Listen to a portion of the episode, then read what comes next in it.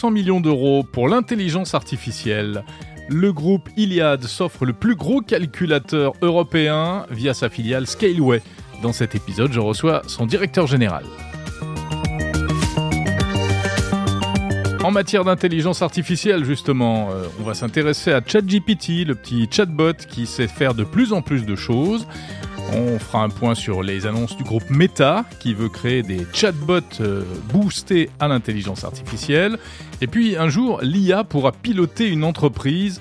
C'est le cofondateur de Google DeepMind qui le dit. C'est fascinant, vous l'entendrez.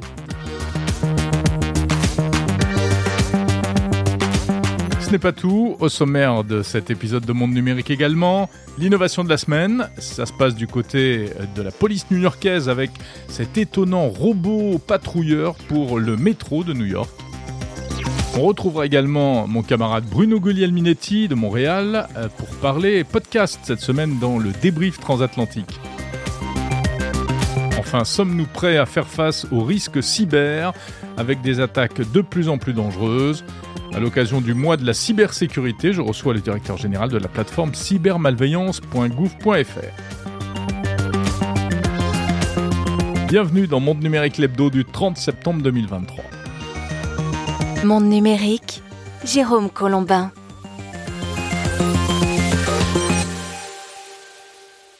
Et cet épisode de Monde Numérique vous est proposé en partenariat avec Zscaler, spécialiste de la cybersécurité et du zéro trust. Le zéro trust ou confiance zéro, c'est le principe selon lequel aucun utilisateur, aucune application, aucun appareil n'est considéré comme fiable par défaut. Aujourd'hui, les entreprises utilisent de plus en plus des services cloud. C'est un environnement qu'il faut sécuriser. S'appuyant sur les principes de Zero Trust, Zscaler s'adresse aux responsables de la sécurité informatique des entreprises, les RSSI, pour les aider à accélérer la transformation numérique tout en renforçant la protection contre les cyberattaques et les pertes de données. Si vous souhaitez en savoir plus, n'hésitez pas à cliquer sur le lien vers le site français de Zscaler que vous trouverez dans la description de cet épisode. Et puis les équipes de Zscaler seront présentes aux assises de la cybersécurité de Monaco du 11 au 14 octobre prochain. L'actu de la semaine. L'actu de la semaine avec Lisa de Bernard. Salut Lisa. Salut Jérôme. Alors on commence par euh, ce gros morceau donc en matière d'intelligence artificielle en Europe. C'est le groupe Iliad, le groupe de Xavier Niel euh, qui a annoncé cette semaine une série d'actions, d'investissements surtout en faveur de l'IA afin de devenir un acteur européen majeur du secteur. Euh, dans le détail, Lisa, de quoi s'agit-il?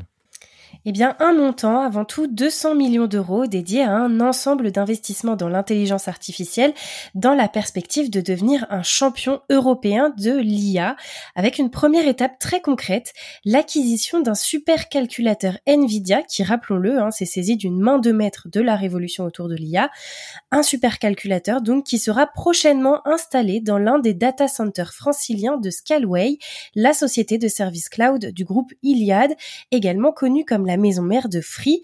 Et grâce à cela, eh bien, Scalway entend déployer une offre complète de services cloud IA, offrant également l'accès au logiciel NVIDIA AI Entreprise à ses entreprises clientes. Alors on reviendra tout à l'heure sur cette euh, info avec une interview du PDG de Scalway, précisément Damien Lucas, euh, dont, je, vous propose d'écouter tout de suite un extrait. Aujourd'hui on sait qu'il y a de la demande en Europe. Scalway est en contact avec euh, toute cette demande en, Europe. Et la mission de Scaleway, c'est de servir les entreprises qui vont avoir besoin de ce type de, de ce type de puissance. Mhm. Donc, euh, il faut commencer quelque part. Je pense qu'on commence euh, très vite et, et, on a bien on a bien l'intention de rester dans la course longtemps dans cette mhm. course et d'être le champion euh, européen pour pour entraîner toutes, tous ces nouveaux modèles qui vont qui vont émerger. Voilà, Damien Lucas, PDG de Scaleway, la suite de l'interview à retrouver dans quelques instants. Et puis alors ce n'est pas tout puisque l'investissement de Xavier Niel va même jusque dans le secteur de la recherche. Hein. Avec 100 millions investis dans un laboratoire de recherche d'excellence dont l'équipe de chercheurs est déjà constituée, on y retrouve des pointures de tous horizons géographiques qui travaillent sur le sujet depuis plus d'une dizaine d'années, mais également de jeunes chercheurs et des étudiants en thèse. Et ce n'est pas tout. Pour mener à bien les recherches qui visent à créer et démocratiser une IA maison, c'est Xavier Niel lui-même qui se retroussera les manches puisqu'il prendra la direction du laboratoire. Et pour découvrir la composition de cette équipe, rendez-vous le 10 17 novembre prochain à Station F, où Scalway organise une grande conférence sur le sujet. Une cinquantaine d'experts devraient y prendre la parole. Eh bien, on y sera le 17 novembre à Station F à Paris. À noter qu'on va revenir également sur ces annonces euh, concernant Iliad dans, dans l'IA. Euh, dans un instant, dans le débrief transatlantique avec mon camarade Bruno Guglielminetti. Connaissez-vous Aronnax Dans le roman de Jules Verne 20 milieux sous les mers, Aronnax, c'est un professeur sillonnant les fonds marins à la recherche d'une mystérieuse créature. J'avoue que c'est toi qui me l'as appris, Lisa. Et Aronnax, c'est le nom qui vient d'être choisi pour un projet euh, de lutte contre la cybercriminalité. Là, il s'agit d'aller fouiller dans euh, les fins fonds et les bas fonds d'Internet, ce qu'on appelle plus communément le dark web. Un projet très très sérieux, Lisa. Et oui, il s'agit d'un nouvel outil, une plateforme informatique plus précisément, visant à agréger et fluidifier les échanges d'informations pour identifier et arrêter des cybercriminels, le tout à l'échelle européenne puisque quatre pays sont impliqués, la France, la Roumanie, l'Estonie et l'Allemagne. Et donc le projet Aronax sera placé sous la responsabilité de la Direction générale de la migration et des affaires intérieures de la Commission européenne, tandis que l'outil en lui-même sera développé par Civipol, un acteur bien connu euh, du ministère français de l'Intérieur qu'il emploie régulièrement pour ses opérations de coopération technique internationale. Et alors, comment fonctionnera cette plateforme? Eh bien, tout sera basé sur l'agrégation et le croisement de données. Concrètement, les enquêteurs euh, des différents pays pourront exploiter les adresses mail, les adresses IP ou les noms d'utilisateurs laissés ça et là sur le net et le dark web par de potentiels cybercriminels. Le but étant euh, de créer en fait des liens entre différentes affaires répertoriées sur leur base de, de données afin de découvrir l'identité de la personne concernée. Et quant à la répartition des rôles, pour faire simple, l'Allemagne et l'Estonie seront chargés d'alimenter la base de données de la plateforme grâce aux infos collectées sur le dark web, quand la Roumanie et la France auront un rôle de supervision. Ok, c'est prévu pour quand? Euh, Alors le développement de la plateforme a démarré au début de l'été, en juin, et devrait se terminer sous deux ans, soit euh, la fin du premier semestre 2025. Voilà pour Aronax. Et à noter euh, là encore que bah, on va reparler de cybercriminalité euh, dans un instant avec euh, une interview du patron de la plateforme cybermalveillance.gouv.fr à propos de l'initiative Cybermois. Tiens, si on parlait un peu d'intelligence artificielle pour changer, ça faisait longtemps, et de ChatGPT en l'occurrence le célèbre chatbot d'OpenAI, euh, qui va bénéficier de nouvelles fonctionnalités. Elles viennent d'être annoncées. Parmi celles-ci, euh, Lisa, ChatGPT pourra désormais aller chercher des informations directement sur Internet. Et oui, il faut rappeler en effet, ChatGPT s'appuie sur un apprentissage qui s'est arrêté euh, fin 2021. Donc tout ce qui s'est passé depuis 2022, eh bien, il ne le connaît pas. Et en juin dernier, une extension a été ajoutée pour permettre à ChatGPT de faire des recherches sur le web via une extension uniquement pour les abonnés premium qui paye l'abonnement à 20 dollars par mois. Sauf que cette fonctionnalité euh, a rapidement été suspendue puisque des utilisateurs étaient parvenus à accéder gratuitement à des contenus payants. Aujourd'hui, le problème semble être réglé et désormais ChatGPT a relancé cette fonctionnalité toujours pour les abonnés payants. Alors c'est une fonctionnalité qui est déployée petit à petit, hein, n'est pas forcément active euh, même chez tous les abonnés payants. En plus, il faut aller l'activer dans les paramètres. Euh, en plus, reste une question est-ce que euh, cette connexion avec Internet rendra ChatGPT plus intelligent? C'est pas certain parce que c'est pas vraiment ça qui va l'empêcher d'halluciner à certains moments. Mais c'est néanmoins une avancée. C'est pas la seule. Il y a également une autre nouveauté concernant ChatGPT. Et oui, l'une des grandes nouveautés de cette rentrée, c'est la possibilité de converser à voix haute avec euh, l'IA de ChatGPT, du moins pour les souscripteurs de ChatGPT Plus et via l'application mobile.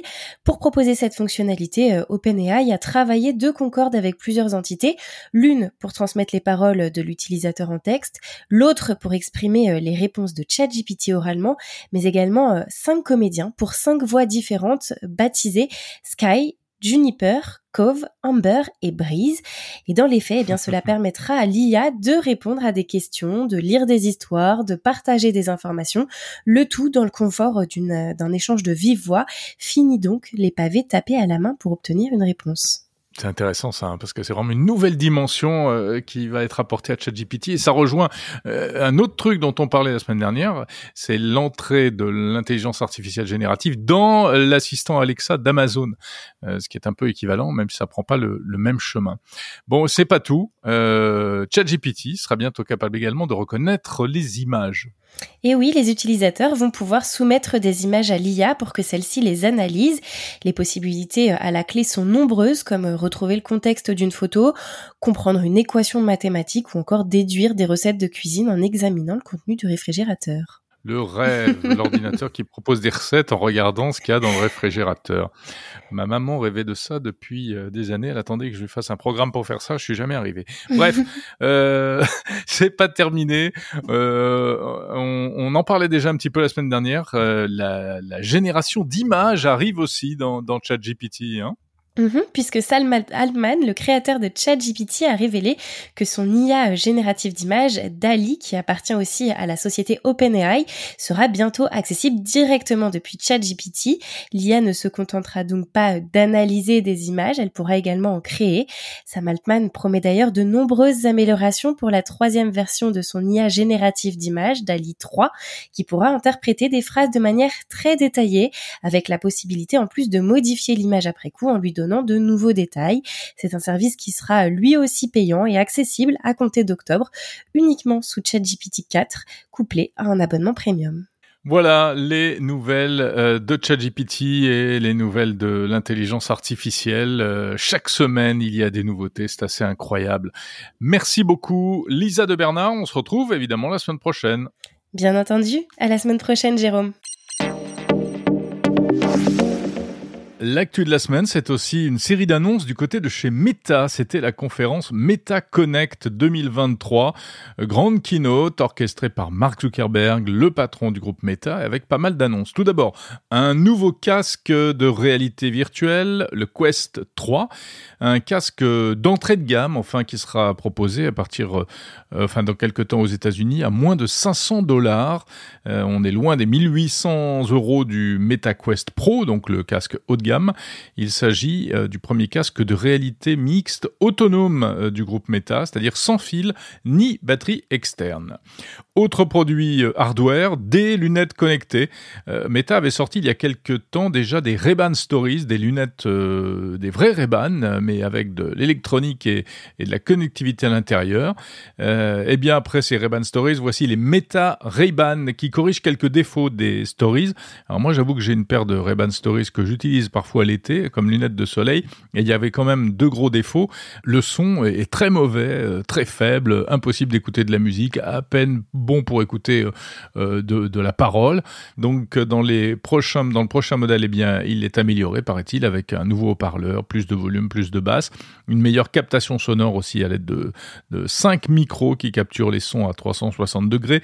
La photo et la vidéo sont également améliorées puisque ce sont des lunettes qui ont un appareil photo euh, qui permet de prendre des petits clips vidéo ou des photos simplement euh, eh bien avec euh, directement euh, en filmant ce qu'on voit devant soi en fait. C'est assez amusant.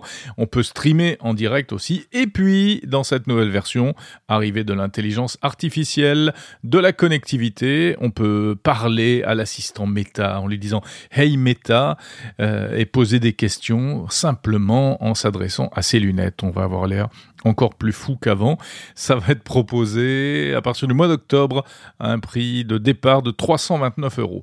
C'est pas tout. Toujours à l'occasion de cette conférence MetaConnect, eh bien, Meta a annoncé alors, on n'a pas tellement parlé de métavers, on n'en parle plus beaucoup du métavers euh, chez Mark Zuckerberg apparemment, mais en revanche, euh, eh bien, on parle beaucoup d'intelligence artificielle car c'est le truc à la mode.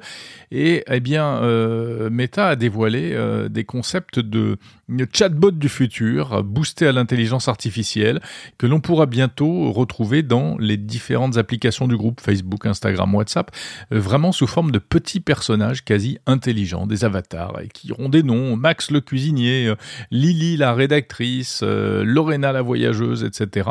On pourra dialoguer avec elle, ce sera plus amusant que d'être face à un chatbot anonyme qui ressemble à rien. Et euh, dans le futur, ça devrait pouvoir être utilisé par les enseignes professionnelles, les marques en fait, pour la relation, la relation client. Hein, les chatbots qu'on connaît aujourd'hui, mais en version beaucoup plus personnalisée et beaucoup plus conviviale. Cependant, on sait les difficultés de créer de l'IA qui comprend véritablement et qui ne part pas dans tous les sens dans ses réponses. Et donc, Mark Zuckerberg a annoncé que le déploiement de ces chatbots d'IA serait très lent, très progressif. Dans un premier temps, ils vont l'offrir aux influenceurs pour s'amuser et permettre aux influenceurs de dialoguer avec leur communauté. Et puis peut-être plus tard, ce sera proposé aux marques. En tout cas, donc de l'IA partout. D'ailleurs, Meta a également annoncé une, son assistant Meta AI, une sorte de chat GPT connecté à Internet qui sortira, qui sera mise en ligne à la fin de l'année. Voilà, c'est une banalité de le dire, mais l'IA arrive absolument partout.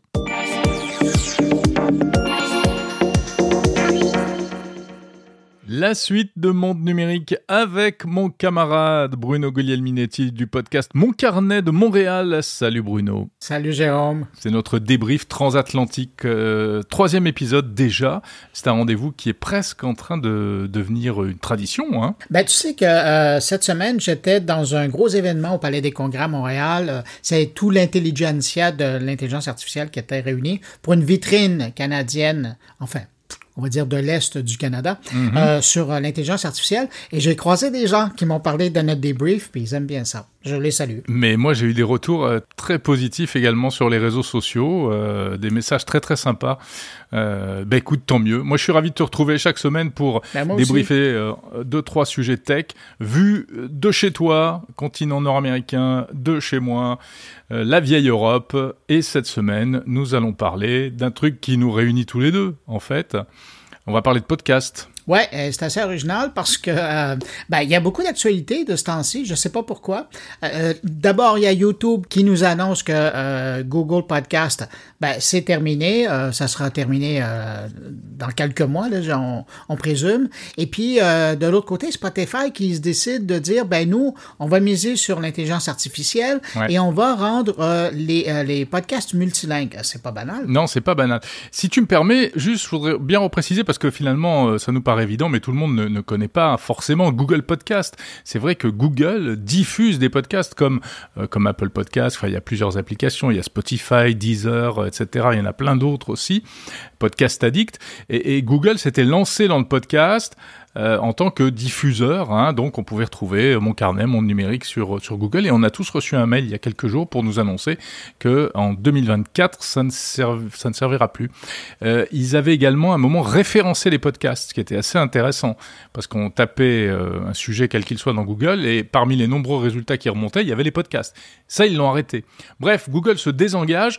Et les podcasts, euh, les gens qui écoutaient les podcasts sur Google Podcasts devront aller l'écouter sur euh, YouTube Music. C'est ça, hein? Je me trompe pas. Exactement.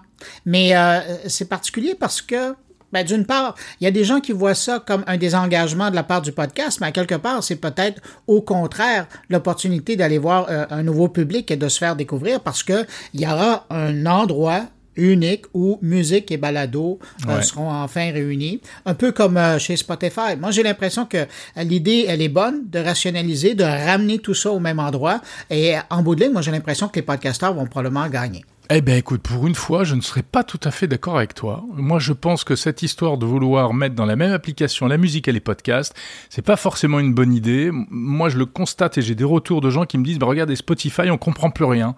Quand euh, on, est perdu dans Spotify entre les offres, euh, les playlists musicales, les podcasts, etc. Et il y aurait un besoin de, de clarification. Donc, euh, c'est drôle. Moi, j'étais vraiment dans l'autre idée. Je me dis, tiens, Spotify ferait mieux de faire une appli spéciale podcast, en fait. Mais bon, chacun sa stratégie. Hein. Si on peut permettre à quelqu'un d'avoir une seule application où il retrouve à la fois podcast, euh, c'est pour ça d'ailleurs qu'ils dit, euh, ils ont pas dit ben à partir du mois prochain euh, Ouais. Google Podcast ferme les portes. Ils doivent laisser du temps. Moi, je leur laisse quelques mois pour nous arriver avec une nouvelle application où clairement il y aura probablement un onglet ou, euh, ou un index pour aller que sur des podcasts audio. Puis à la limite, ben, les gens qui font les versions vidéo de leur podcast euh, seront probablement priorisés là-dedans. Mais reste que moi, je trouve comme utilisateur, je trouve ça intéressant d'avoir tout ça dans une même application plutôt qu'en avoir deux. J'ai toujours trouvé que c'était un non-sens de la part de Google. Ah ouais, bon, bah c'est amusant ça. Hein tu trouves pas que c'est mieux une appli comme Apple Podcast où il y a que des podcasts? Ben non, parce que ici, ils étaient les seuls joueurs. Je dirais, oui, encore, il y a quelque chose, mais il y en a tellement. Tu sais, tu parlais de Podcast Addict. Mm, mm, moi, mm. c'est probablement, euh, une fois qu'on a vu Apple et Spotify, euh, moi, c'est Podcast Addict que je trouve le plus intéressant dans le décor. C'est un indépendant, d'ailleurs. Ouais. Et, euh, Moi, je sais que j'ai beaucoup d'auditeurs sur Podcast Addict. Ouais, moi aussi. Tiens, on va les saluer euh, de part et d'autre on les de salue. l'Atlantique.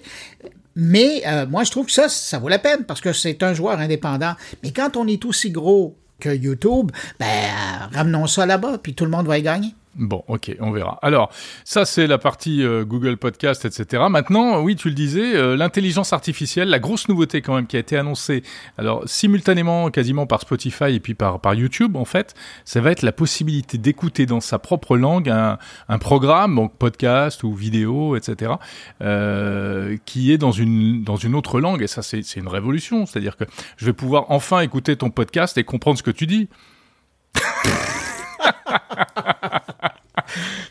Espèce Ça, de baveux, comme on dit chez nous. Non, mais. Une vacherie, ça. Ouais, ben, pff, je l'ai entendu. Non, mais pour les podcasts anglophones. Non, mais ouais, peut-être que ça va être intéressant pour ça, mais de l'autre côté, euh, pour avoir pour avoir tenté une expérience, c'est pas évident quand tu fais un podcast dans une autre langue de percer. Ça va nous parce que chacun de notre côté, euh, on a nos nos, euh, nos auditeurs, euh, il y a des gens qui nous suivent depuis longtemps, donc on a notre auditoire, on a notre communauté euh, nous, mais d'aller percer dans un autre marché, ça va pas être évident. Alors, du point de vue de podcasteur, je trouve pas ça euh, vraiment. ben, c'est pas vraiment une bonne nouvelle, mais pour celui qui écoute des Ouais. podcasts, ça effectivement, je trouve ça intéressant. Mais là après, est-ce que les gens vont vraiment prendre le temps d'aller chercher un podcast en suédois ou, euh, ou en allemand euh, sur un sujet? Je suis pas certain, mais au moins maintenant c'est disponible. Voilà, ils n'iront peut-être pas le chercher comme ça, sans, sans- sans être sans indication, mais si on leur recommande, si dans un secteur très précis, euh, il y a un contenu qui peut les intéresser, mais qui n'est pas dans leur langue, ça va, ça peut quand même faciliter les choses. Voilà, donc en tout cas, c'est grâce à l'intelligence artificielle, c'est ça qu'il faut retenir, Ouais. c'est que c'est encore une prouesse de l'intelligence artificielle, euh, la traduction en temps réel avec la voix du podcasteur, c'est ça qui va être fou surtout. Mais Jérôme, je te pose la question parce qu'il existe déjà des solutions comme ça Ouais. à, titre de producteur. Toi, tu pourrais prendre un segment Oui. euh, de mon numérique et le faire dans une langue que tu veux. Tout à fait. Est-ce que ça t'a déjà passé par la tête? Oui, ça m'est déjà passé par la tête et je le fais pas parce que c'est trop de travail. Euh, c'est euh, un gros investissement parce que derrière il y a toute la partie euh, editing, on va dire. Il faut créer un flux spécial, il faut, faut l'alimenter, il faut faire. C'est beaucoup de travail. Euh, et comme tu le dis, c'est certainement difficile de percer sur un autre marché que le sien parce qu'il y a des repères culturels. voilà, c'est pas le simple fait de parler en anglais qui fait qu'on va pouvoir s'adresser et toucher une audience euh, américaine ou britannique ou autre. Il y a, d'autres choses. Mais, mais, mais oui, ça m'a traversé l'esprit. Mais là, je pense que ce sera plus facile. Après, euh, on va voir. Peut-être que c'est, comme tu dis, une très mauvaise nouvelle pour les podcasts francophones qui vont se faire écraser par les podcasts euh, américains. Alors, c'est ça que tu, tu as l'air de dire. Ouais. Ouais, et ça va être intéressant de voir la percée de Joe Rogan euh, dans le marché francophone, ça. Joe Rogan, qui est euh, la star des podcasteurs américains. Et le numéro un ou numéro 2 de, de Spotify. Ouais, mais qui est pas du tout connu en France. Hein. Mais on verra. Mais il est, à part dans le milieu, il n'est pas connu. Hein. Bon, voilà, écoute, euh, ça c'était notre petite tambouille de podcast, mais c'est vrai que c'est intéressant parce que euh, d'abord les gens qui nous écoutent euh, sont forcément un peu curieux, j'imagine, de la manière ouais. dont on se fabrique et, de- du marché du podcast. Et puis euh, il y a aussi de la technologie derrière avec donc ces outils d'intelligence artificielle. Mais restons dans le domaine de l'intelligence artificielle avec le prochain sujet. Il y a un joueur français qui a décidé d'investir plusieurs centaines de millions pour faire sa place dans le monde de l'intelligence artificielle et on parle de Iliad. Et tu te gardes parce que tu en as parlé dans tes nouvelles, tu as un invité sur le sujet. Exactement. Comment tu vois ça, toi, le fait d'investir? Puis je sais que c'est un, peu particulier de te demander ton opinion pendant que tu vas avoir un invité, là.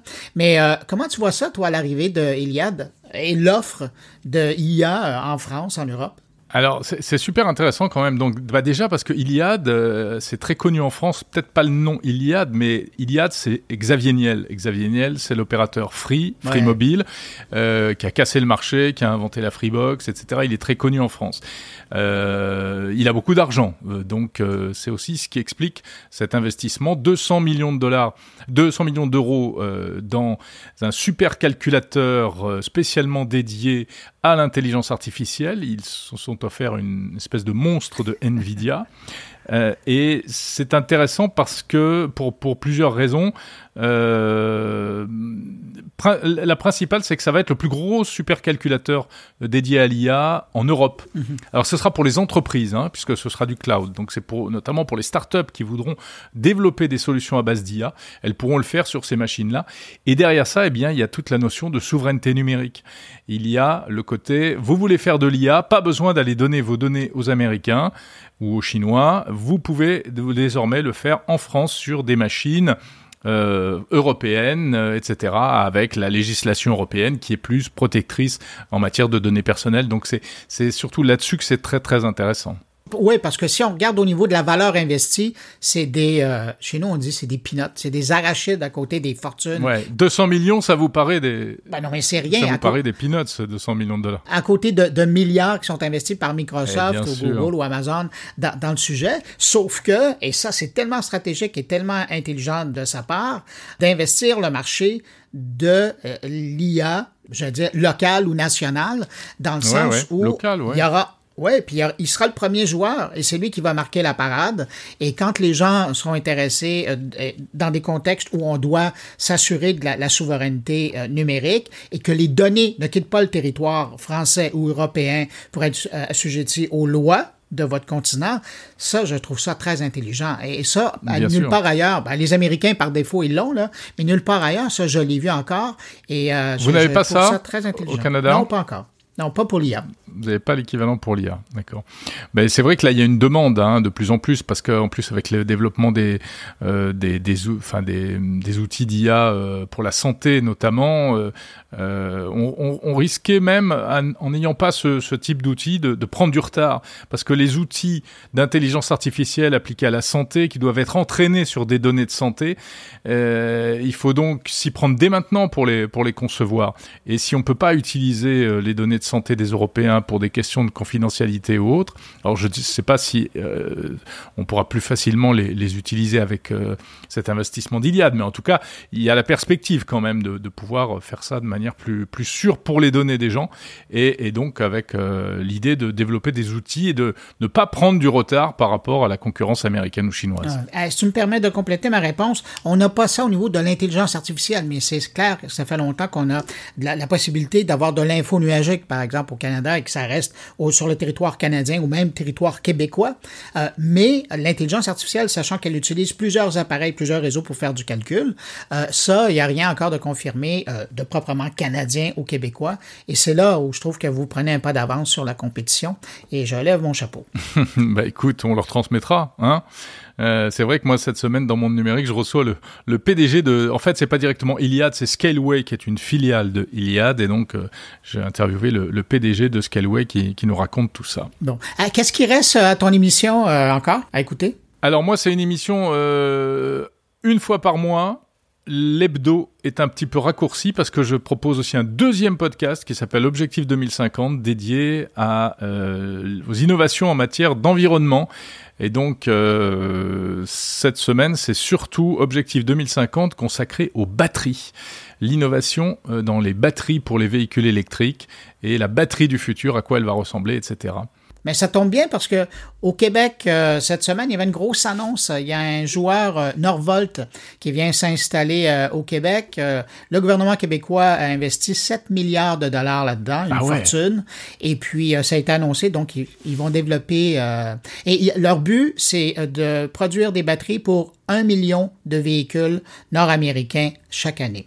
Alors, imagine la facture de cette affaire-là. Alors, nous, ça, ça vient d'arriver. C'est stratégique, les batteries aujourd'hui. Ben oui.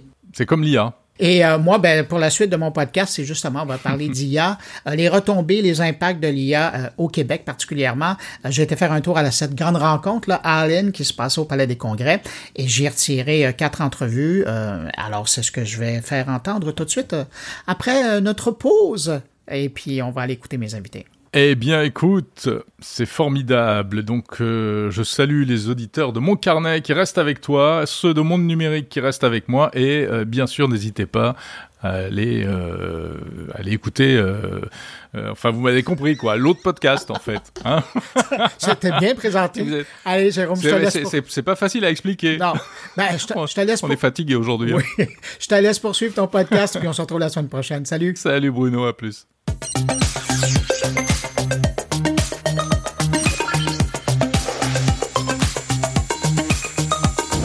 L'innovation de la semaine. Avant de passer aux interviews de Monde Numérique, l'innovation de la semaine, c'est une étrange créature qui euh, vient de débarquer du côté de la ville de New York. Un robot policier pour patrouiller dans le métro. Il a été présenté cette semaine par le maire de New York, Eric Adams, et sa mission sera donc de, surveiller les couloirs du métro la nuit. Alors, euh, il ressemble à une, c'est une grosse chose, hein, un peu en forme de poire, euh, qui pèse 200 kilos, qui est monté sur roue. Il s'appelle le Nightscope K5 et il est équipé essentiellement de caméras pour effectuer sa mission de surveillance. Il n'y a pas de reconnaissance faciale, c'est empressé de préciser euh, la mairie de New York, pas non plus de captation sonore, en fait c'est vraiment juste pour euh, faire de la, surveillance euh, en visio. Il y a également un bouton d'appel euh, que les, usagers du métro pourront utiliser soit en cas d'urgence, soit pour avoir des, informations. Euh, bon, bah voilà, c'est bien sympa, on va voir ce que ça donne. La présentation de ce robot fait quand même et rappelle un peu euh, le film Robocop, je sais pas si vous vous souvenez, et notamment le début du film où il y avait une espèce d'énorme chose présentée aux autorités qui devait aller faire la loi dans les rues de la ville, et la fin était assez tragique puisque le robot en question ne, ne fonctionnait pas. Bon, celui-ci, le nouveau, le Nightscope K5, il n'est pas armé, hein, il n'est pas là pour faire du maintien de l'ordre, mais c'est peut-être quand même euh, un premier pas vers euh, des choses qui devraient euh, probablement se développé dans les grandes villes, notamment dans les grandes métropoles comme New York. C'est vrai que bah, j'y étais encore récemment et le, métro de New York, alors déjà qu'il est pas beau, il est vieux, etc. Mais il s'y passe surtout beaucoup de choses, hein, évidemment. C'est pas un coupe-gorge, mais c'est un lieu où forcément on a besoin de, sécurité. Bon, on verra bien. Autre robot, c'est Tesla hein, qui prépare son, son robot humanoïde Optimus et qui a dévoilé cette semaine une nouvelle version, enfin une version améliorée. Euh, d'Optimus qui semble beaucoup plus intéressant. Au mois de mai dernier, il était un peu brinque-ballant, ce robot, mais là, il semble beaucoup plus équilibré dans ses mouvements. Et la nouveauté, c'est qu'il peut s'auto-calibrer en utilisant euh, la, vision, sa propre vision de l'environnement extérieur, et également en, examinant la position de, ses membres et de ses articulations dans l'espace. Et donc, il peut faire des trucs qui paraissent un peu fous. Il arrive à tenir sur une jambe, faire des mouvements assez fluides. Il faut aller voir les petites vidéos qui circulent sur le compte X euh, de Tesla. Il peut, par exemple, prendre des positions et des postures de yoga. Il peut aussi ramasser des objets, les trier par couleur, les ranger sur des plateaux. Ça commence à devenir assez prometteur, cette histoire d'Optimus. On sait que le projet hein, d'Elon Musk, enfin en tout cas de, Tesla avec ce robot, c'est d'en faire un, produit accessible, entre guillemets, à, à 20 000 dollars et euh, d'en produire 10 000 par an euh, dans les années futures.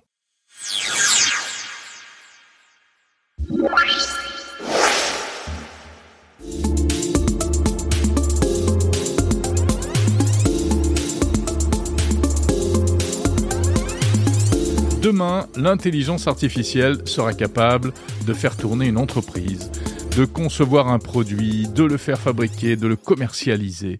En tout cas, c'est le pari de Google DeepMind, la filiale de Google spécialisée dans l'IA. Et à ce sujet, je voudrais vous faire écouter un extrait de conversation, un extrait d'interview, un échange entre deux personnalités. D'un côté, Mustapha Suleiman, cofondateur de Google DeepMind, cette filiale de Google spécialisée dans, l'intelligence artificielle, et d'autre part, Yuval Noah Harari, historien, philosophe, auteur de euh, la série d'ouvrages euh, Sapiens. C'est un échange organisé par euh, The Economist, le média britannique, qui a été repéré par mon confrère Benoît Raphaël, qui s'est d'ailleurs amusé euh, à faire doubler en français par une intelligence artificielle les deux intervenants. Donc je vais piquer l'extrait à Benoît, il l'a publié sur LinkedIn. Euh, j'espère qu'il me pardonne et je le remercie. Euh, vous allez donc entendre ces deux personnes en français, mais pas avec leur vraie voix. Ce qui est intéressant, c'est ce qu'ils disent. Si vous vous demandez ce que pourra faire l'IA dans le futur et pourquoi certains s'en inquiètent, écoutez bien, c'est édifiant. On commence euh, avec euh, Mustapha Suleiman, cofondateur de DeepMind. Depuis un an environ, avec la montée en puissance de ChatGPT et d'autres modèles d'IA, il est assez incroyable de voir à quel point ces nouveaux modèles linguistiques sont plausibles, précis et d'une grande finesse. Au cours des cinq prochaines années, les entreprises de modèles d'avant-garde, celles qui forment les plus grands modèles d'IA, formeront des modèles mille fois plus grands que ce que l'on voit aujourd'hui dans le GPT-4. Et nous prévoyons que les nouvelles capacités qui apparaîtront cette fois-ci au cours des cinq prochaines années seront la possibilité de planifier sur plusieurs horizons temporels. Au lieu de générer un nouveau texte en une seule fois, le modèle sera capable de générer une séquence d'actions dans le temps. La vraie question est de savoir comment mesurer ce qu'ils peuvent faire. J'ai donc proposé un test qui consiste à investir 100 000 dollars. Pendant trois mois, ils essaient de créer un nouveau produit, d'étudier le marché, de voir ce que les consommateurs pourraient aimer, de générer de nouvelles images, des plans de fabrication du produit, de contacter un fabricant, de faire fabriquer le produit, de négocier le prix, de l'expédier et enfin de percevoir les revenus. Je pense que d'ici cinq ans, il est très probable que nous aurons une ACI, une intelligence artificielle capable d'accomplir la majorité de ces tâches de manière autonome. Elle ne pourra pas tout faire, il y a de nombreuses étapes délicates à franchir, mais elle sera capable de passer des appels téléphoniques à d'autres humains pour négocier. Elle pourra appeler d'autres IA afin d'établir la bonne séquence dans une chaîne d'approvisionnement, par exemple. Et bien sûr, elle apprendra à utiliser les API, les interfaces de programmation d'applications. Donc d'autres sites web ou d'autres bases de connaissances ou d'autres magasins d'information. Le monde est à vous et vous pouvez imaginer que cela s'applique à de très nombreux secteurs de notre économie. Mustapha Suleiman interrogé par The Economist. Et écoutez maintenant eh bien, euh, la, réponse enfin, euh, de l'avatar en français euh, de l'historien Yuval Noah Harari. Je ne viens pas du secteur. Je ne peux donc pas me prononcer sur la probabilité que cela se produise. Mais en tant qu'historien, j'estime que ce que nous venons d'entendre marque la fin de l'histoire de l'humanité. Pas la fin de l'histoire, mais la fin de l'histoire dominée par l'homme. L'histoire se poursuivra avec quelqu'un d'autre aux commandes, car ce que nous venons d'entendre, c'est essentiellement Mustapha qui nous dit que dans cinq ans, il y aura une technologie capable de prendre des décisions de manière indépendante et de créer de nouvelles idées de manière indépendante. C'est la première fois dans l'histoire que nous sommes confrontés à une telle chose. Toutes les technologies précédentes, du couteau en pierre à la bombe nucléaire, ne pouvaient pas prendre de décision. Par exemple, la décision de larguer la bombe sur Hiroshima n'a pas été prise par la bombe atomique. Elle a été prise par le président Truman. De même, toutes les technologies antérieures de l'histoire n'ont pu que reproduire nos idées. Comme la radio ou la presse a imprimé, elles pouvaient faire des copies et diffuser la musique, les poèmes ou les romans qu'un être humain écrivait. Aujourd'hui, nous disposons d'une technologie capable de créer des idées totalement nouvelles. Et elle peut le faire à une échelle bien supérieure à celle dont l'homme est capable. Voilà, je vous laisse à vos réflexions suite à l'écoute de cet échange entre le cofondateur de DeepMind et l'historien Yuval Noah Harari. Et si vous voulez en savoir plus, je vous mets le lien euh, de la vidéo intégrale euh, en anglais de The Economist en description de cet épisode.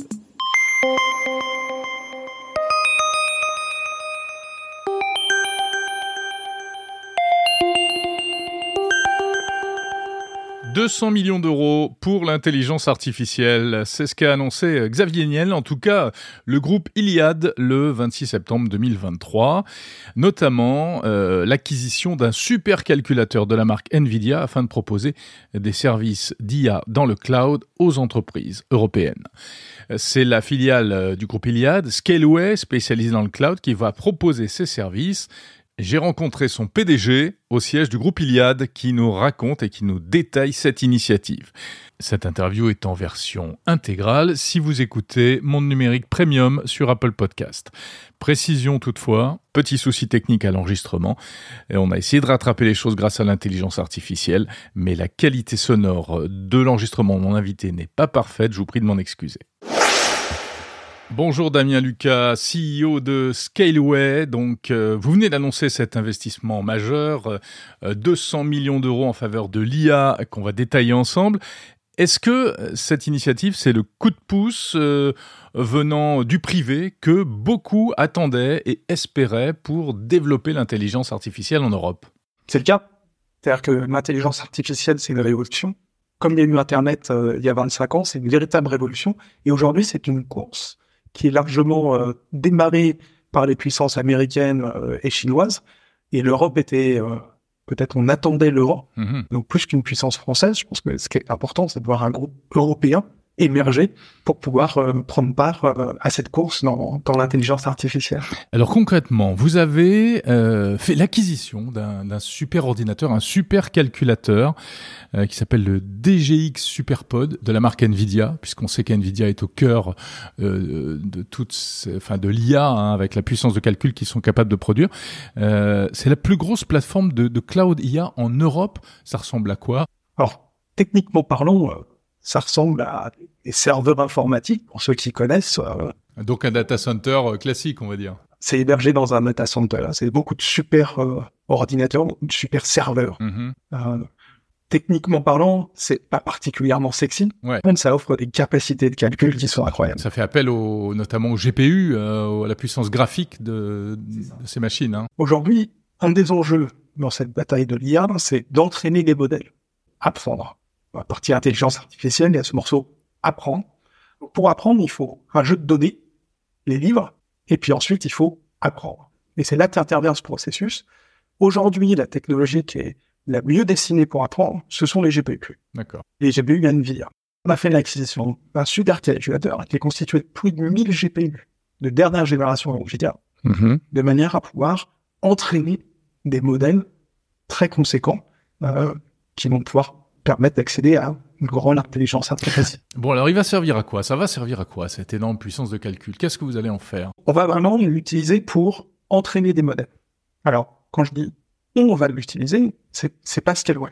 La mission de Scaleway, c'est de le mettre à disposition de nos clients qui vont pouvoir, eux, l'utiliser pour entraîner des modèles. Pour donner une petite idée, avec cette puissance de calcul, on pourrait entraîner un modèle comme ChatGPT en seulement quelques semaines. Mm-hmm.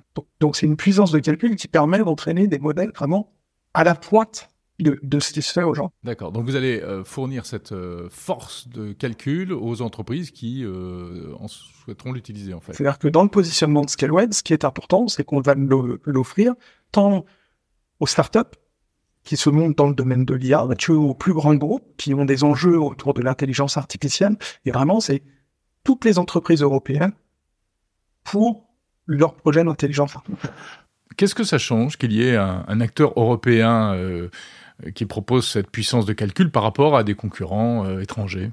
La première chose, c'est cette puissance de calcul, comme on l'a dit tout à l'heure, elle est rare et elle est difficile à obtenir. Mm-hmm. Donc aujourd'hui, elle n'est elle est pas vraiment disponible pour tout le monde.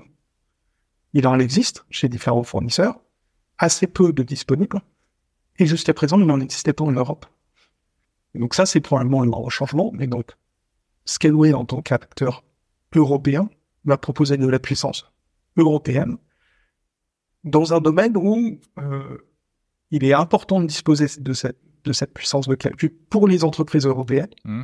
Et il y a une question autour de la criticité de la donnée. Ouais. Encore une fois, pour entraîner un modèle, il faut donner tout son savoir au modèle, donner, mettre toute cette donnée sur la plateforme, Mmh. pouvoir ensuite entraîner le modèle. Toutes les entreprises ne sont pas forcément à l'aise avec le fait d'exporter en dehors de l'Union européenne ces données, euh, et notamment avec tout ce qu'on connaît aujourd'hui en termes de loi extraterritoriale euh, et, et, Cloud Act américain et équivalent des autres, des autres. Donc ça, c'est la question de la souveraineté ce que vous offrez, ce que vous voulez offrir aujourd'hui aux entreprises, c'est de la puissance de calcul pour l'intelligence artificielle souveraine, européenne et, même française en l'occurrence. Exactement. Et cette démarche de souveraineté, elle s'inscrit dans une démarche de responsabilité en plus large. Donc quand je parle de responsabilité, il y a la souveraineté de la donnée, c'est important. Il y a un deuxième point qui est un point écologique. C'est-à-dire que ces GPU consomment énormément d'énergie. Et donc ce qui est critique, c'est de les héberger dans des data centers qui soient bien conçus et qui soient conçus pour être efficaces énergétiquement dans la manière dont ils sont refroidis. En l'occurrence. Et là, c'est le cas? C'est le cas. Et, ce qui est génial, c'est que ces GPU sont hébergés dans un data center du groupe IBM qui fonctionne sans climatisation. C'est une technologie particulière. D'accord. Mais qui permet de refroidir le data center sans climatisation. Et ça, c'est assez unique, euh, assez unique en Europe. Et ça permet de mettre ces, ces GPU mouvements en énergie dans un environnement dans lequel ils ne seront pas catastrophiques en termes d'emprunt. Vous pouvez nous en dire plus là-dessus? C'est-à-dire comment comment ça fonctionne? C'est quelle euh... une technologie qui s'appelle adiabatique par évaporation d'eau mhm. et qui a été déployée par par le groupe il y a maintenant quelques années. Cette responsabilité sur la souveraineté que sur l'écologie, c'est quelque chose qui devrait être de manière générale chez Scaleway pour la partie public cloud, tout comme cette partie plus GPU cloud. Donc vous l'avez dit, c'est une première au niveau européen, c'est une telle puissance hein, offerte aux entreprises. Euh, malgré tout, par rapport à des efforts qui peuvent être faits aux États-Unis ou en Chine, euh, je sais pas, Microsoft qui met 10 milliards euh, de dollars dans OpenAI, OpenAI, donc ChatGPT qui envisage de lever 100 milliards de dollars. Euh, est-ce qu'on n'est pas encore des nains? Pardon, 200 millions, c'est énorme, mais est-ce qu'on n'est pas encore des nains? 200 millions, c'est un premier investissement. Il y en aura peut-être d'autres. Aujourd'hui, on sait qu'il y a de la demande en Europe. Scaleway est en contact avec euh, toute cette demande en, Europe. Et la mission de Scaleway, c'est de servir les entreprises qui vont avoir besoin de ce type de, de ce type de puissance. Mm-hmm. Donc, euh, il faut commencer quelque part. Je pense qu'on commence euh, très vite et, et, on a bien on a bien l'intention de rester dans la course longtemps dans cette mm-hmm. course et d'être le champion européen pour pour entraîner toutes, tous ces nouveaux modèles qui vont qui vont émerger. Quitte à remettre éventuellement la main au porte-monnaie pour euh, agrandir encore plus cette, euh, ce parc. J'ai pas d'annonce à faire euh, à ce stade, mais je pense que les investissements qui ont été faits dans Scaleway de manière à, à construire une puissance de calcul jusqu'à présent sur la partie cloud traditionnelle mhm. montrent la capacité d'investissement du groupe Iliad à mettre en face de la demande dès lors qu'elle est avérée. Merci beaucoup. Merci à vous. Damien Lucas, CEO de Scaleway.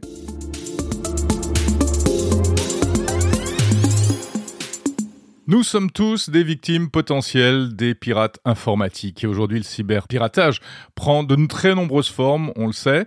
Alors ce mois-ci, octobre 2023, eh bien c'est euh, le Cybermois, une nouvelle édition du euh, mois de la cybersécurité lancé par euh, les instances européennes spécialisées dans la cybersécurité. ça nous concerne tous, particuliers, petites entreprises, collectivités locales, etc. On en parle avec le directeur de la plateforme gouvernementale cybermalveillance.gouv.fr, Jérôme Notin. Bonjour, pouvez-vous nous rappeler exactement ce qu'est le Cybermois Le Cybermois, c'est une initiative qui a aujourd'hui 11 euh, ans.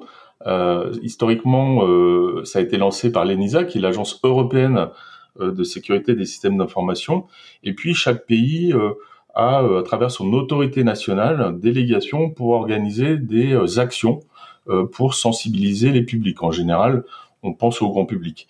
Euh, l'année dernière, euh, nous avons eu le privilège avec l'ANSI de copiloter cette action, le Cybermois, l'European Cyber Month.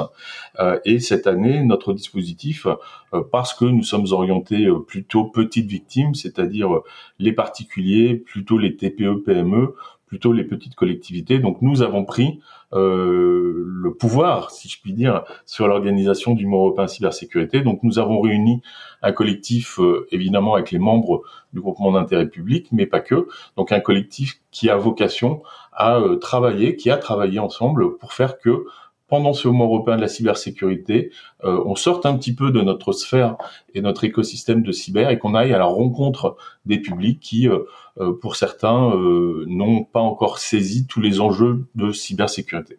Vous pensez que on sous-estime la menace, aussi bien du côté des particuliers que des petites entreprises?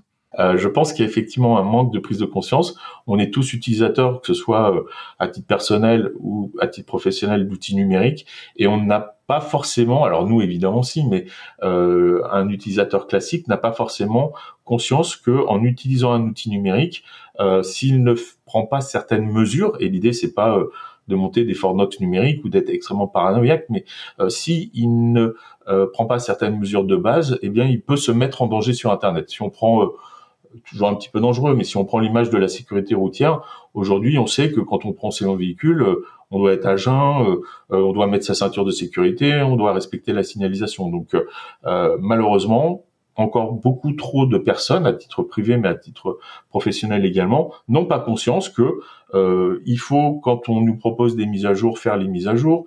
Quand euh, on a des données qui sont assez sensibles, les sauvegarder, déconnecter euh, les sauvegardes de son réseau pour que si jamais on est victime, par exemple, de rançongiciel, et on sait que c'est une menace donc depuis de nombreuses années qui adresse les collectivités et les entreprises, donc c'est une vraie menace qui a du sens parce qu'elle peut bloquer vraiment l'activité de la structure. Et eh bien voilà, si on a une sauvegarde déconnectée, pas trop ancienne, eh bien si on est victime de rançongiciel, on va pouvoir réinstaller un système d'information propre une fois qu'on aura conservé les preuves pour le dépôt de plainte et euh, une fois qu'on aura possiblement identifié le vecteur de compromission, c'est-à-dire comment les cybercriminels sont entrés. Donc on va pouvoir installer un, système d'information propre et réinstaller ces sauvegardes, euh, j'espère pas trop anciennes.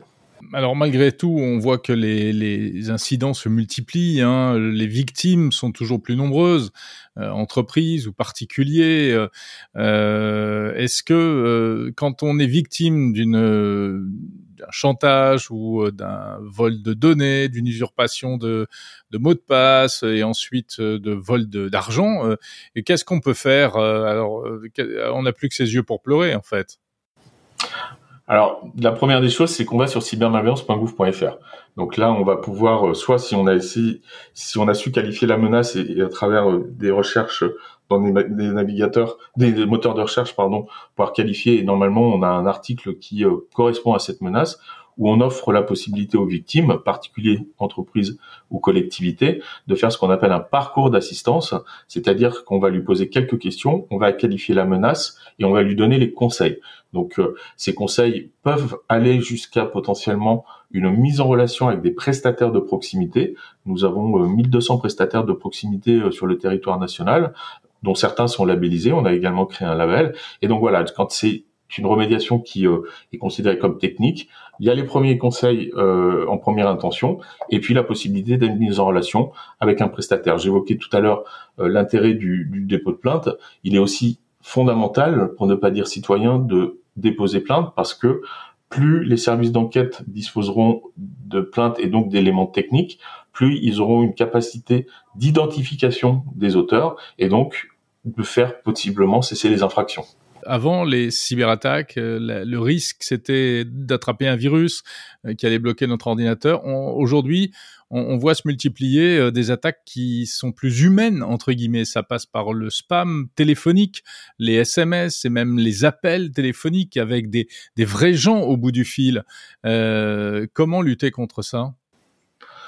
Vous l'avez dit, effectivement, il y a nous, on a coutume de dire que la mère de bouquet d'attaque, c'est l'hameçonnage. L'hameçonnage, c'est on va vous inviter à faire une action pour que vous tombiez dans le panneau et que vous délivriez des informations.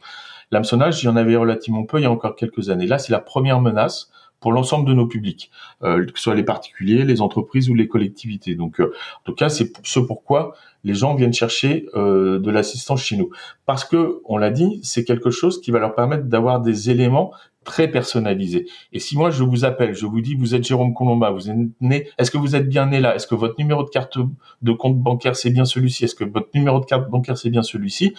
Il y a de fortes chances que vous répondiez oui et que vous soyez en confiance. Et par contre, en deuxième intention, je vais vous dire, oh mon pauvre monsieur Colombin, euh, vous êtes victime d'une fraude en ce moment sur votre compte, je vais vous envoyer des codes, vous allez me les donner, on va annuler toutes ces opérations, toutes ces opérations, et comme ça, vous serez euh, euh, remboursé par nous, la banque, puisque bien évidemment, je me présente comme le service fraude. Donc voilà, il y a, y, a, y a un niveau de, il y a une première phase de collecte d'informations qui peut être automatisée, et ensuite, comme on va faire de beaucoup de victimes avec un taux de réussite important parce qu'on aura cette information qui va mettre en confiance euh, la victime, eh ben, euh, ça vaut le coup d'avoir cette activité, si je peux me permettre, si on est purement sur un point de vue euh, financier, ça vaut le coup d'avoir cette activité cybercriminelle parce que on peut générer quand même beaucoup, beaucoup de revenus. Voilà, donc le cybermois, tous les détails à retrouver sur la plateforme cybermalveillance.gouv.fr. Merci, Jérôme Notin, directeur général de cybermalveillance.gouv.fr.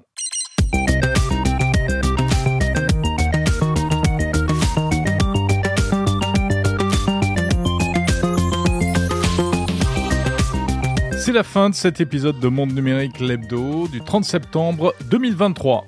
Merci de l'avoir écouté jusqu'au bout. Merci pour votre fidélité. Comme d'habitude, je le rappelle, abonnez-vous au podcast si ce n'est pas encore fait sur la plateforme de votre choix. Podcast Addict, Apple Podcast, Spotify, Deezer. Parlez-en à vos amis également. Euh, faites-leur connaître le podcast Monde Numérique. Et puis sur le site mondenumérique.info, vous retrouverez euh, plus d'informations encore et notamment les transcriptions des interviews. Vous pouvez également sur le site vous abonner à la newsletter, la newsletter de Monde Numérique, chaque samedi matin dans votre boîte mail. Merci pour votre fidélité, je vous souhaite une très bonne semaine. Demain, dimanche, c'est Monde Numérique Objectif 2050 et on s'intéresse à un sujet euh, passionnant, les batteries et le futur de la batterie, notamment pour l'automobile évidemment la batterie, élément clé pour la transition environnementale. Voilà, portez-vous bien, je vous souhaite une bonne semaine pleine de tech, salut